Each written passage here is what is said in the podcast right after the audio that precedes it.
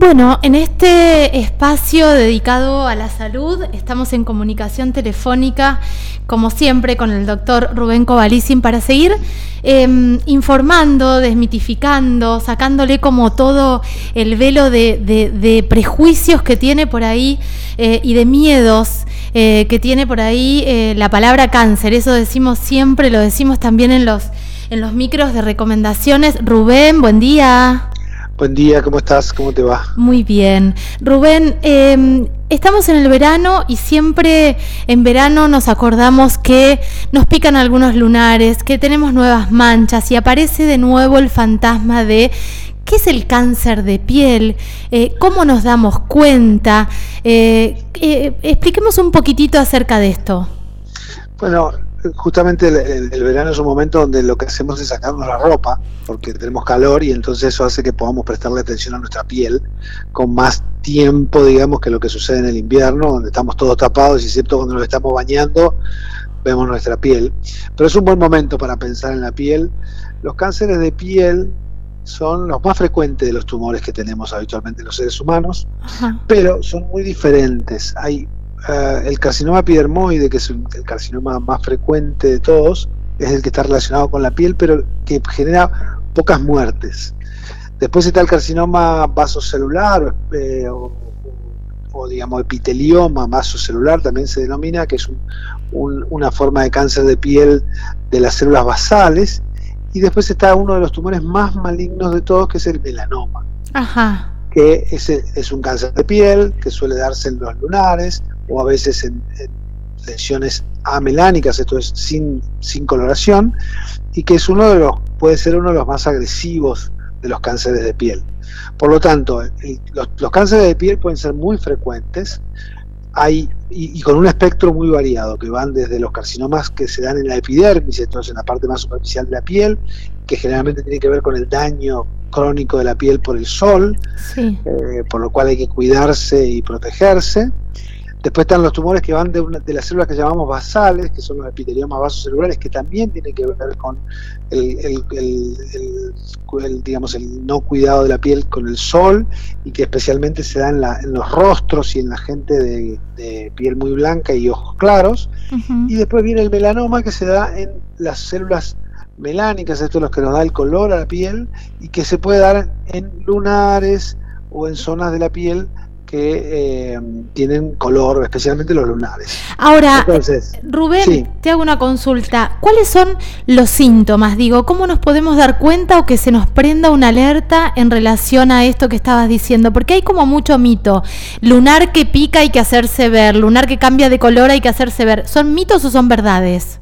No, esto es, esto es así. A ver, por un lado, el cuidado del sol. El sol es un amigo, un aliado de todos nosotros, del ser humano, lo necesitamos y mucho para que esté la, vitamina D, nuestros huesos se, sean, se fortalezcan, etcétera, pero tenemos que con este amigo encontrarnos en horarios adecuados, porque si nos exponemos al sol en los horarios pico, hacemos que nuestra piel se dañe. En cambio, si nos, exponemos al sol en los horarios que no son pico, eh, el sol nos ayuda. Esa es la primera cuestión. Y respecto después a, lo, a, lo, que comentabas respecto de los lunares es, es importante. Un lunar que cambia de color, un lunar que crece, que tiene un aspecto diferente, un lunar que pica, es aquel, o que sangra, es aquel al que tenemos que rápidamente ir a la consulta. Si podemos hacer la consulta con el dermatólogo, que es el, especialista en esto, mejor, pero si no tenemos una consulta con el especialista, un médico clínico, un médico generalista también puede ayudarnos con esto para poder revisarlo, digamos, y poder eh, tomar la decisión de que tengamos que eh, tomar una biopsia o tratarlo o sacarlo a ese lunar que está cambiando, que está creciendo, que está picando o que está sangrando, sin lugar a dudas. No son mitos, es importante porque eh, hay lunares que son que se mantienen durante toda la vida sin cambios, otros que tienen aspectos premalignos. Esto por ahí el dermatólogo nos puede ayudar a sacarlo preventivamente, porque son lunares que si de golpe eh, el sol lo, digamos, le pega durante un tiempo prolongado, los expone a, transformarse en un melanoma. Esas lesiones, el dermatólogo nos va a decir, esta sacala preventivamente, este sacalo preventivamente, este tiene aspecto de poder tener lo que llamamos una displasia y eso es la acción preventiva. La acción preventiva que tenemos que tener es cuidarnos del sol y después ir una visita al dermatólogo quizás una vez al año para ver si tenemos, especialmente la gente que tiene piel muy clara o que tiene muchos lunares, hacer la consulta para eh, buscar ese lunar que puede en el futuro transformarse en algo más serio. la prevención, eso sería lo que llamamos prevención primaria. La prevención secundaria, si quisiéramos, es ante la aparición de cambios, de cosas que no son iguales, como esto que decíamos, la picazón, el cambio de color, eh, el sangrado, cualquier otro cambio de aspecto en un lunar, ir a la consulta buscando eh, una respuesta a esto, quizás que va a ser el diagnóstico temprano de un melanoma. Ahora, eh, Rubén, eh, ¿qué pasa con las manchas en la piel? yo he visto con mucha frecuencia ahora, últimamente, a muchas personas que frente a la exposición al sol se le hacen como esas manchas de la vejez y les pica mucho, mucho, mucho, mucho, desesperadamente. ¿Eso también es una alerta? también es una alerta, eso requiere una consulta médica, quizás especializada con el dermatólogo, que a veces hay manchas que eh, pueden tener que ver con lesiones hiperqueratóxicas, esto es como si fueran callos generados por el daño solar crónico, eh, o algunas lesiones de los tumores que por ahí no solo están relacionados con los lunares, sino que también pueden estar relacionados con, con las otras células que te contaba antes de la piel, digamos. Claro, claro. Eh, ¿Qué pasa con, las estadísticas con respecto a cáncer de piel? Porque vos hablabas de que hay muchos tipos de cáncer de piel, entonces imagino que las estadísticas también dependen de eso, pero ya hablamos de que el cáncer es curable si lo agarramos a tiempo, ¿no? Sin lugar a dudas, eh, hoy por hoy en el cáncer de piel, en la mayoría de los casos, como en el carcinoma epidermoide, se cura con una resección quirúrgica sencilla. Eh, en, el caso, en el caso del melanoma, también se puede curar con solamente una resección quirúrgica, más la evaluación de los ganglios cercanos, pero también la, actitud preventiva de sacar un lunar antes de que se transforme en un melanoma eh, permite la curación porque evita que se transforme en un melanoma, digamos. Sin duda que eh, la probabilidad de curación es, muy alta en la medida en que hagamos la consulta temprana eh, y no cuando la cosa ya está eh, complicada, digamos. Claro, claro. mucho. O sea, el diagnóstico temprano, todo lo que llamemos prevención primaria, que es ir antes de que la enfermedad aparezca, o, la o lo que llamamos prevención secundaria, que es tratar de diagnosticar tempranamente la enfermedad, eh, esas dos acciones, tanto de prevención primaria como de prevención secundaria, generan eh, una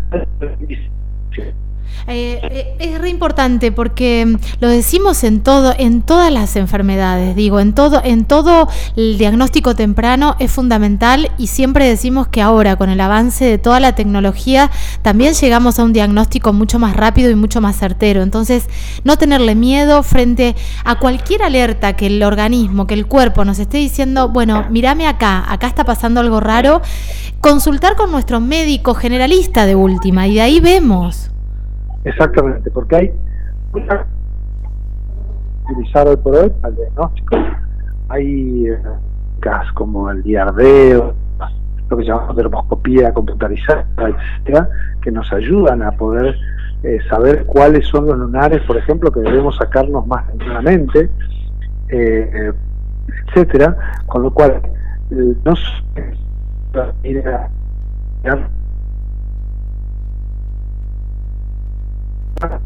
a, la, a la actuación de las lesiones, digamos.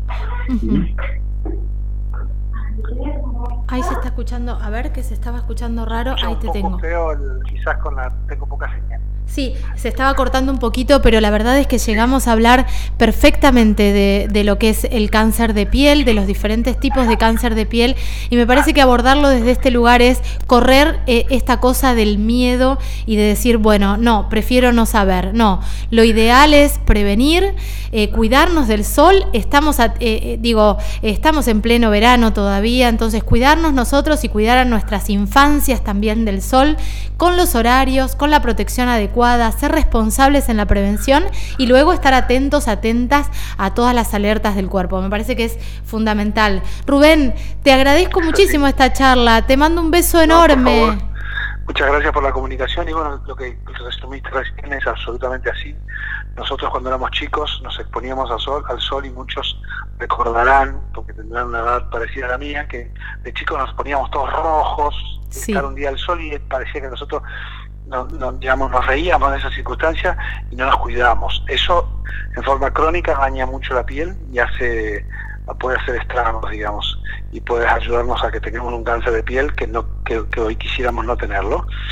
Eh, a nuestras infancias, como decís hay que cuidarlos. Con el protector solar hoy está eso mucho más extendido y nuestros niños hoy se cuidan mucho más que nosotros. Yo creo que esto, volvemos a insistir, aunque parezca un tecnicismo, prevención primaria es llegar antes que la enfermedad aparezca, prevención secundaria es diagnosticarla tempranamente y tenemos mecanismos para hacer ambas cosas en cáncer de piel. De esa forma evitaremos carcinomas que son muy frecuentes y que con una cirugía se puede resolver.